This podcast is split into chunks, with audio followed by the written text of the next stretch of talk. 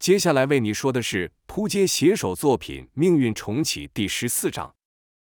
前文说到，约瑟夫灵光一现，与丽君说最近这些意象的关联点。可丽君是听得一头雾水，问道：“我还是听不懂你在说什么。”约瑟夫将电视的画面转到非洲磁力圈那一段，说道：“你看，这里面漂浮的物体虽然都只是含铁的工具，但你想象一样，如果将磁力圈的频率调整和岩石一样，会如何？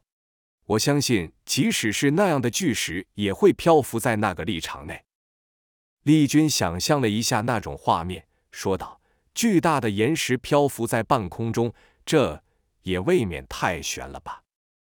约瑟夫没等丽君说完，又接着说道：“在空中，闪电变成了一把利刃，将浮在空中的巨石切成大小、固定的形状，在控制巨石下降，排列成我们看到的样子。在岩石底部焦黑的粉末，是因岩石落到地面时残留的电量造成，所以除了岩石的下方外。”其余的地方都不受影响。从最近的现象看来，像是某人逐步在测试自己的实验，而现在那个人已经掌握了让万物共振的方法了。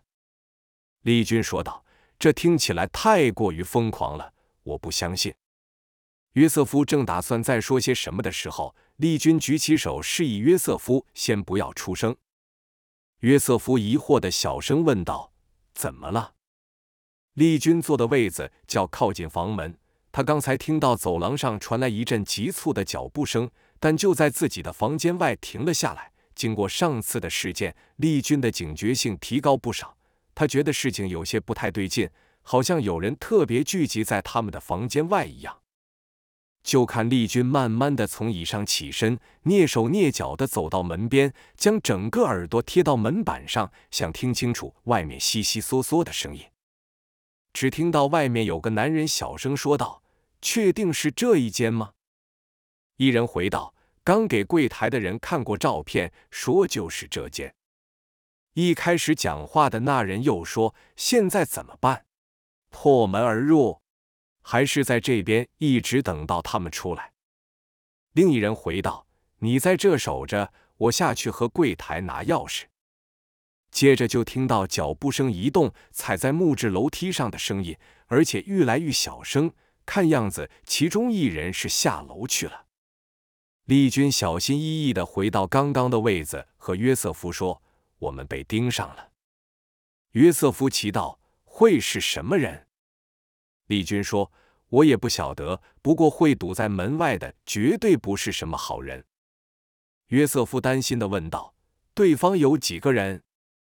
丽君说：“只听到两个男人的声音，一人还守在门外，另一人下去拿钥匙，很快就会回来了。”约瑟夫问：“那怎么办？”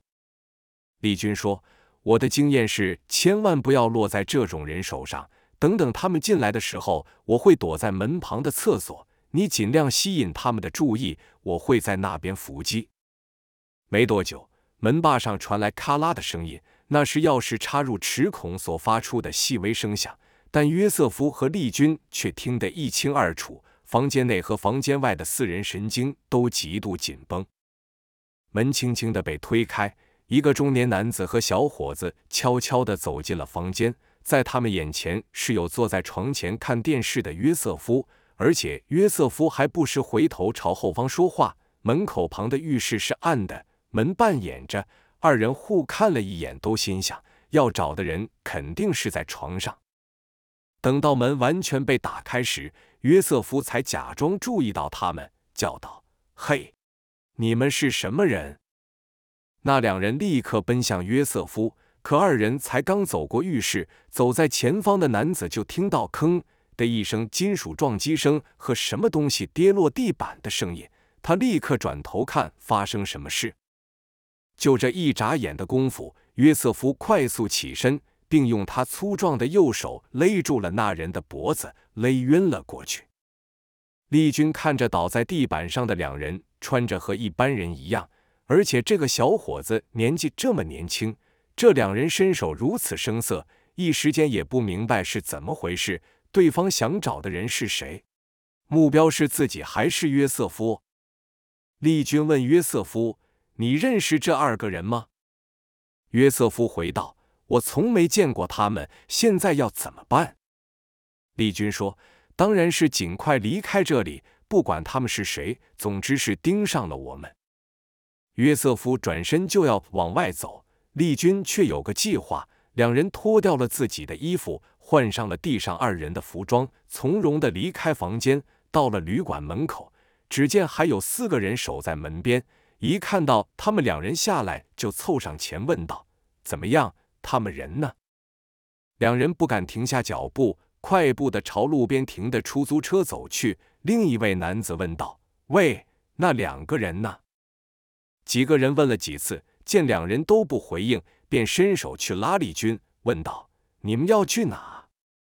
丽君用力甩开对方的手，快速上了后座，把门关上，催促司机快开车。刚伸手拉住丽君的人也看清楚了他们的脸，正是他们要找的人，便对同伴大喊道：“是他们！他们换了服装，别跑！”丽君和约瑟夫不断催促着司机开快一些。因为对方也开车追了上来，车子来到一条大道上，大道上满是车辆，很快的，他们的车就在无法移动了。丽君看到在前方不远处有个搭地铁的地下道，将钱匆忙的留给司机后，就和约瑟夫跑向地下道。两人来到了地铁站，此时的地铁站仍是相当多人。这时就听到后方有男子的声音喊道：“这里，我看到他们了。”丽君往后方一看，又是刚刚那几个人，正推挤着人群朝自己追来。月台此时也响起了列车进站的声音。丽君对约瑟夫说：“我们必须搭上这班地铁。”两人便也朝人群挤去，跳过了验票栅栏的地方，朝到站的地铁直奔过去。执勤的人员见二人没买票，就直接跨过栅栏，正要前去追丽君时。看后方又有四位也打算跨过栅栏，执勤的人看丽君等人已经跑远，正在违规的四人离自己比较近，就立刻吹起哨子前去制止。此刻列车的门正要关闭，丽君和约瑟夫在最后一刻挤进了车厢，并看到那四人被陆续赶来的执勤人员压制在地。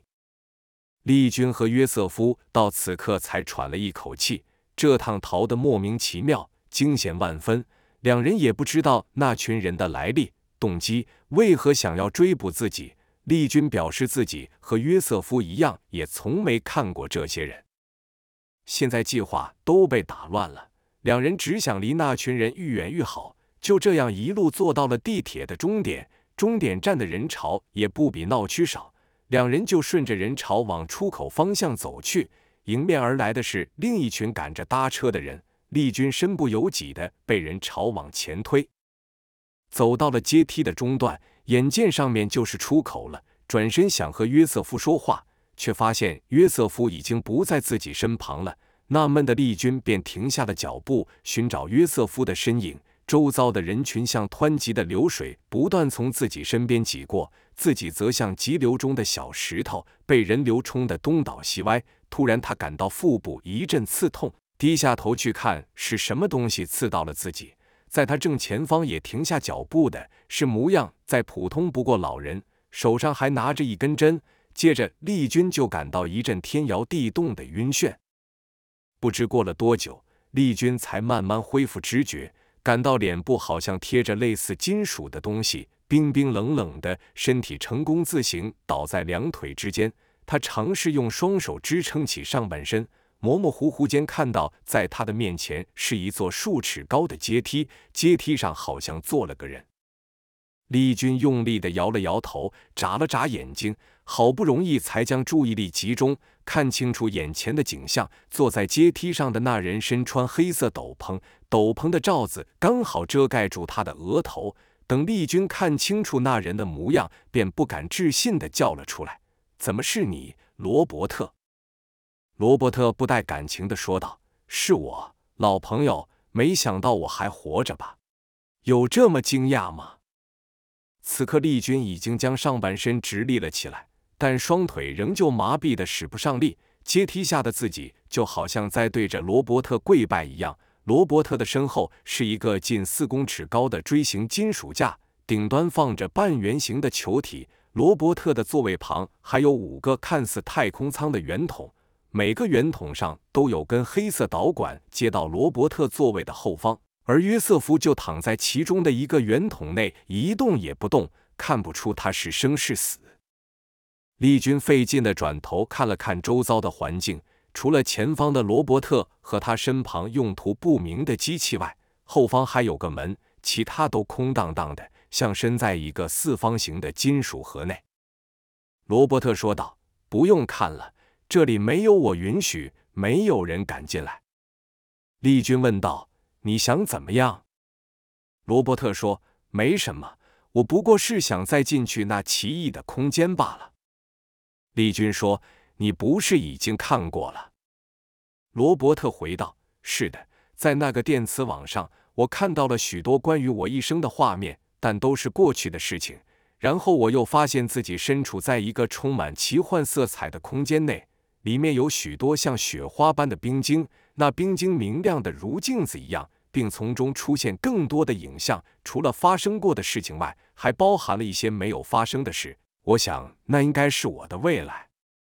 但当我正要看清楚的时候，就被一股巨力甩出了那空间。等我清醒的时候，我看到自己被牢牢地钉死在沥青潭上。一直到现在，我仍不明白发生了什么事情。等我回到那坑洞的时候，机器已经被破坏了。也许你能告诉我，到底发生了什么事？还有，为什么我的右肩会有这个玩意？说着，罗伯特将他右边的黑袍褪下。露出了右半身，只见他的右肩插着一根暗绿色的青铜枪，而且这枪已经和他的身体融为一体了。细微的血管和鲜红色的肌肉在枪管旁长了起来，令丽君感到触目惊心。他知道那枪尖是怎么一回事，但他也不晓得为什么这枪头会到了罗伯特的肩膀上。丽君骇然地说：“我不知道。”罗伯特冷冷地说：“不要紧，你不说我也能从你的脑中看到。”丽君问道：“从我脑中看到这话是什么意思？”罗伯特说：“你知道什么是共振吗？”丽君早已经听约瑟夫说过好几次有关于特斯拉的共振实验，此刻从罗伯特口中听到这两个字，不由得诧异地重复道：“共振。”罗伯特说：“是的。”共振。说着，手指向在他身旁类似太空舱的东西，说道：“这就是我制作出的脑波共振舱，可以让我读取每个人大脑的频率，进入他们的记忆，甚至提取他们大脑的能量，也可以将我的脑能量转移过去。”接着又指了指身后的大圆锥，说道：“而这玩意可以让我随心所欲控制自然界的力量。”丽君问道。难道最近的意象是你搞的鬼？罗伯特说：“我想你指的是我最近做的那些小实验吧。我就知道你会喜欢。”罗伯特这么说，等于是承认最近发生的异象都是他所为。丽君难以置信地说：“这些事情怎么可能是一个人类所能办到的？你到底想做什么？难道你想统治世界吗？”罗伯特摇头说道：“不，你错了。我对这个世界一点也没有兴趣。如果我想，弹指之间我就可以将一个国家消灭，只要制造一点小小的地震就足够了。但有一点你没说错，这些事情我一个人就能办到。”丽君说：“操纵自然界的任何能量，你这是在妄想扮演神的角色。”罗伯特站起身来。用手拨开了他的头罩，张开了双手。丽君身处于下方，从他的视线看去，罗伯特巨大的身影映在他的前方，像君临天下的王者。罗伯特把头发剃光了，但他右半边的头颅上却看入了一块黑色闪亮的金属，看起来非常的诡异。罗伯特接着说：“我实在想不到还有什么事情是现在的我办不到的。如果说这世界真的有神的话。”那我已经相当接近了，李军说：“既然你已经拥有了一切，那你还要怎样？”罗伯特一派平静的背着手来回走动着，悠闲的说道：“一开始我不就说过了吗？我只想再进去那个奇妙的空间罢了。”丽君问道：“难道你想重新修复那台机器？”罗伯特说：“不，那台机器已经没用了。我回收了里面的零件，将它改造成你眼前的这些东西。现在唯一吸引我的就是另一个维度的世界。”丽君紧接着问道：“难道你想重现实验？”罗伯特说：“是的，所以我需要你们五个人的帮忙。”丽君嘲讽地说。你不是无所不能的神吗？怎么还需要我们帮忙？罗伯特回道：“神也需要人献上祭品的，而你们五个人就是我通往那个世界所需要的祭品。”丽君不明白罗伯特所说的意思，继续问道：“那机器都已经毁了，为什么还要缠着我们？”罗伯特像个导师一样耐心的解释丽君所提出的问题。你知道这世界最神奇的机器是什么吗？就是人类。自然界最充沛的能量就藏在我们的大脑内。我们的脑中存在上亿个神经元素，数量之多，如同一个微小的宇宙。而这些神经元无时无刻都在产生电流。一个人脑内所能产生的能量，远胜过地震与闪电。更神奇的是，会随着人的成长，传递的速度。会变得愈来愈快，释放的电流也会愈来愈强。罗伯特停顿了一会，无奈的摇头说道：“可惜的是，一般人脑内所蕴藏的能量都太少了。但我发现一件有趣的事，那就是在我脑内某部分的区块变得异常的活跃。虽然只有这么一点点的不同，却足以让我的脑能量远超过一般人。我知道这一切都和那次的事件有关。”但光凭我一个人的脑能量仍不足以开启进入更高维度的空间。于是我猜想，只有和我一样曾进入过那空间的人，才可能有和我一样拥有丰沛的脑能量。我想到你们，我的朋友，我需要你们。你将成为我的钥匙，我的鱼饵，帮我钓出其他四个人，就像我耍的这些小把戏把你钓出来一样。我就知道你会对最近发生的事情感兴趣。听完罗伯特所说的话，丽君不禁感到后悔。这次是自己的好奇心作祟，跳入了对方设好的陷阱，但仍心有不甘地问道：“追捕我的那群人又是谁？”罗伯特莞尔一笑，说道：“那些都是我的信徒。”丽君疑惑地说：“信徒？”罗伯特说：“那群人总以为有外星人或是世界末日会发生。”而且深信不疑，我只要稍微表演一下操纵火球或是电流的把戏，穿上像这样神秘的服装，如同古代的祭司一般，那些人就认定我是上天派来的使者，迎接他们到另一个美好的国度。为了增加这种神秘感，我称呼自己是阿努比斯，那是埃及神话中引领亡魂的神明。那群人总是相信金字塔是外星人所建造的，你说可笑不可笑？他们在相信上帝的同时，居然也崇拜古埃及的神。丽君说：“你已经完全失去风了了。”罗伯特说：“好了，我们叙旧的时间也够长了。”罗伯特不知道做了什么事，在他后方铁架上的大球表面出现了紫蓝色的电流围绕，并发出啪滋的声响，紧接着朝丽君射出了一道闪电，直击他的心脏。丽君顿时休克，趴倒在地。罗伯特回到了座位上，从椅背后拿起一个圆形的罩子戴上，罩子上连接了其他太空舱的黑色导管。他的表情好像要享受什么令人期待的美食一样。只见太空舱内的约瑟夫头部以下的部位开始剧烈的抖动，而罗伯特则闭着眼睛，一副满足的神情。他正在享用的是约瑟夫的大脑。很快的，约瑟夫的身体不再有任何的动作，身体的颤抖停止了。罗伯特也张开了双眼，他的双眼充满了狂烈的欲望，那是想超越人类、当神的欲望。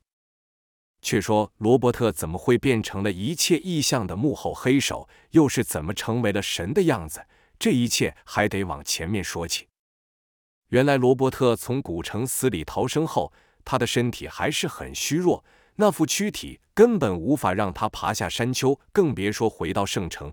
饥饿的他便又回到坑洞内，用手挖掘藏在土里的昆虫作为食物。几日后，逐渐恢复了力气，他才又爬出了坑洞，在黄土上摇摇晃晃地朝城市方向前进着。幸运的是，没多久就有一辆车经过，将他载回了城市。否则，罗伯特的生命就会在黄土沙尘与烈日中消耗殆尽。罗伯特在圣城休养了好几个月后才回去，他发现觉得自己变得不一样了，大脑时不时会出现幻想，五官也变得异常敏锐。坐在房间里，他可以清楚听到楼下的人说话。不用收音机就能接收到电台以无线电波接收的音乐，将双脚放在地板上便可感受到街道上汽车发动时的震动。他集中注意力时，甚至可以看到苍蝇缓慢地停留在食物上，连苍蝇触角上的毛都十分清楚。除此之外，还有片段模糊不清的画面，那是他在奇异空间内所见到的影像，让他饱受折磨。这一切几乎要将他击溃了。他甚至可以感受到大脑一波波的跳动。当大脑暴胀时，令他头疼欲裂，全身如火焚。那段时间，他仍反复梦到那恐怖的景象：自己被钉在架上，受到黑火的焚烧。当熬过了那阵痛苦后，他又觉得没有什么事情是自己做不到的，好像有源源不绝的能量在他身体里。伴随着死亡的是超越人类的能力。他猜想这些改变必定和那个空间有关。他需要找到控制这股能量的方法。于是他想到了特斯拉，因为他曾在组织的机密档案中看到特斯拉也有过和他一样的情况。于是他复制了所有关于特斯拉的档案后，离开了组织，消失于世。罗伯特原本就是个科技天才。当利军击破爱因斯坦留下的装置时，他被喷散的能量给击中了，激活了他脑内的核心，让他也进入了那奇异的空间。但那把脱离利军手中的青铜枪却朝他射了过去，身体感受到剧烈的痛楚，将他拉回了现实，所以他才会感觉像是被甩出了那个空间。因此，罗伯特和利军等人的情况不同，利军等人完整的启动了脑内的核心。进入了储存在脑内、设定了自己一生的奇异空间，但他们本身并没有真正进入另一个维度的世界。随着描述自己未来的影像慢慢消失，核心也渐渐的停止了运作，恢复正常。但罗伯特在核心区块还在剧烈运作时就被强制中断，像电脑突然宕机一样。虽然他脑内的核心和大部分的休眠区也停止了活动。但并不完全，仍有少部分区块处于活跃状态，让他变得比以往更加聪明、更敏锐。若说他现在是全世界最聪明的人，也不为过。可这也正是他饱受折磨的原因。毕竟，天才与疯子也只是一线之隔。他双眼如扫描机般飞快地检视特斯拉的所有研究。里面记载了各式各样运用自然能量的装置，从金属共振器到沃登克里夫塔的结构，并详细的说明如何制造出人工闪电、地震、控制气候等等。但唯一吸引他并可能解救他的，就是其中提到的人脑共振。那不光是靠科学的力量，还要结合冥想。罗伯特依照方法，经过无数次的练习后。终于可以稍微控制住自己脑内那如涌泉般充沛的能量，他可以看到各种蜂拥而出、千奇百怪的幻象，使他有能力在脑中重现特斯拉的种种装置，也可随时关闭脑内的视觉影像。在档案中也提到了人体的奥妙，人脑内数亿个神经元传递电流时所产生的能量，远超过目前已知的所有能源。根据特斯拉对于脑波共振的描述，罗伯特建造出一种能和人脑产生共振的机器，也就是利军看到如太空舱的东西。借由那些机器，他可以提取旁人的脑力来供自己使用，或在他感到大脑快要爆炸时，将这股能量移转给其他人。正常人无法承受他多余的脑能量，大脑会因为而死亡。他也根据那次的经验想出了一套理论。他认为电磁网上投影出的画面和那空间里的画面一模一样，是自己被设定好的一生。那么是由谁设定的？虽然他没看过爱因斯坦笔记本内隐藏的讯息，但聪明的他也得出了和爱因斯坦相似的结论。就像身处三维空间的我们能在平面上作画、写故事，我们可以决定二维世界里角色的长相与故事的剧情，更高维度的空间则是决定了我们的一生。因此，他疯狂的想进入更高维度的空间。他彻底研究了关于费城实验的所有报告，得出一个结论，那就是将电磁力结合另一种巨大的能量，及撕开所处的三维空间，进入更高维度的世界。他开始思考需要什么样的能量才能打开那个通道。费城实验是个失败的例子。军舰虽然到了另一个维度，但却无法正常的返回。军舰上所有人都神志不清，根本无人知道他们在那个空间发生什么事。爱因斯坦的机器很成功，但只能投射出另一空间的画面，无法进入到那个空间。他推论，以脑能量作为媒介是更为可行的方式。森林里的大火球、蝙蝠洞内的浮力场和焦黑的巨石，都是他进行实验时所造成的。罗伯特也懂得运用他不同凡响的能力来吸引那些认为外星人要到来的人。他称自己就是高等文明派来地球的使者，负责挑选可以前往更好地方的人。这群人面对罗伯特所展示出的神迹，都是深信不疑。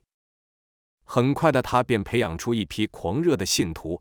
罗伯特在信徒前称呼自己为阿努比斯，因为人们一直深信着金字塔是外星人建造而成的。为了加深这群人对自己的崇拜，便替自己选了这个名字。他要求信徒们将身患重病的亲人带来，作为测试一般人体脑能量的实验，并在他需要的时候，作为他大脑缓冲的容器。当然，这群可怜的信徒在脑能量被榨干或是超载后得到的结局只有死亡。罗伯特则是对信徒们说：“那些死亡的人灵魂已经借由他的引导去了新的地方。”当进行脑部共振时，罗伯特可以清楚地感受到其他人的能量如甘甜的泉水流入自己的脑内，那是多么舒服的事情。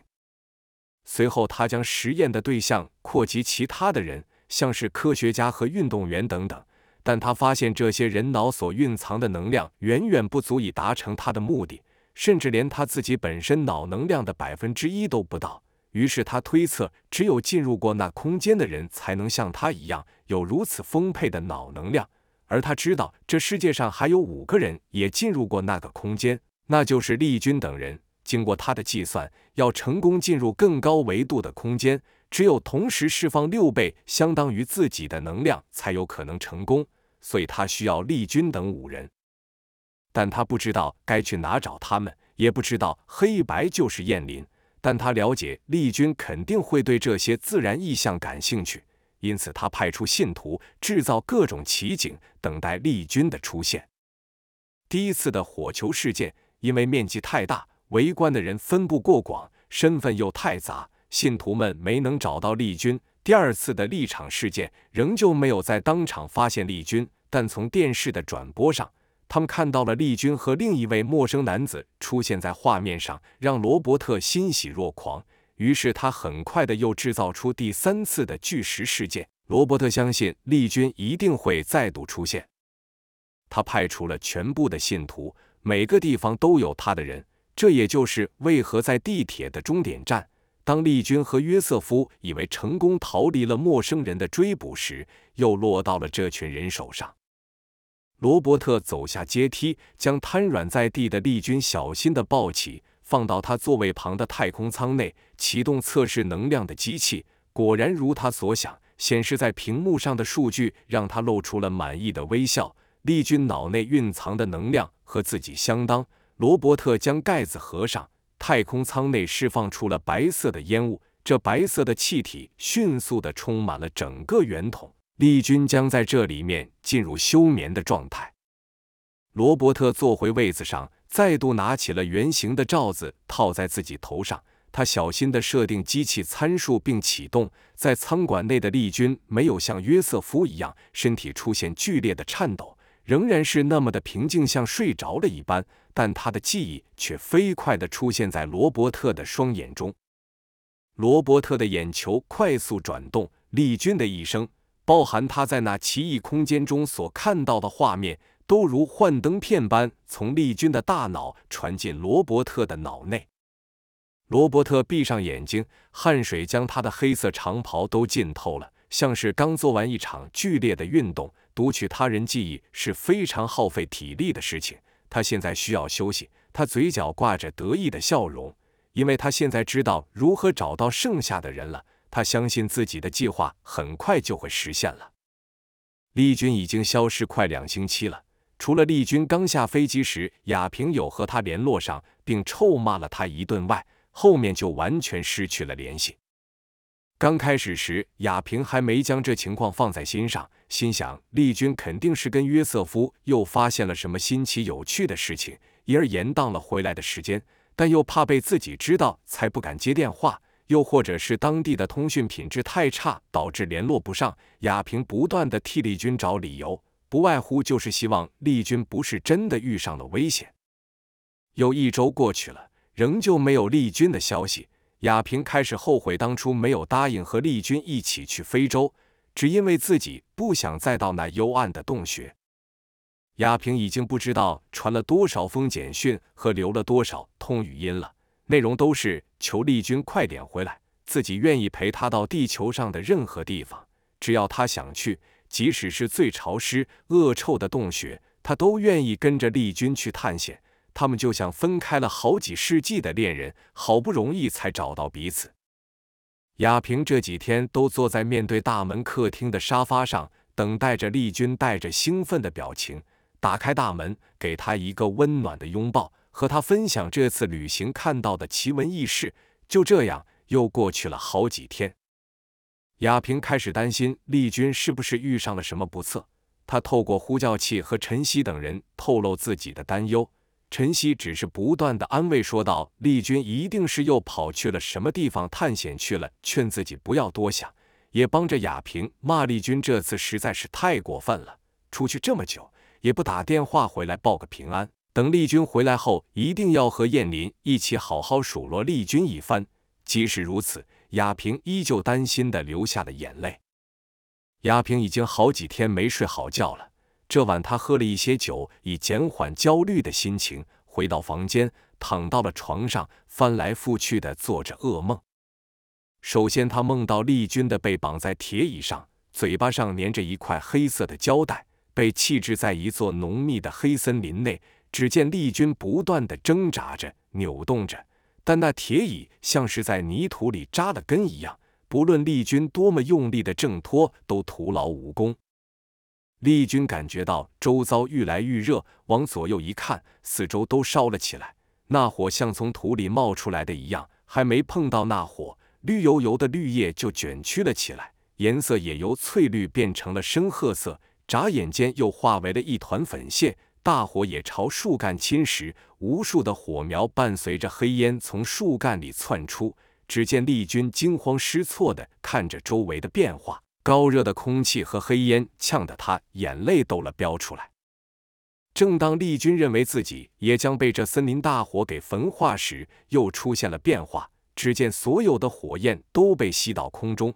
他的视线也随着上升的火焰慢慢抬起头朝天空看去，就看一团铺天盖地的大火球在他的头顶上，宛如活生生的太阳。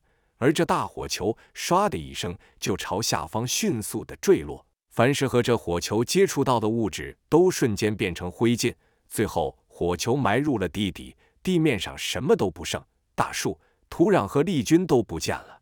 只剩一团像是煮沸的开水般沸腾的黑色熔浆。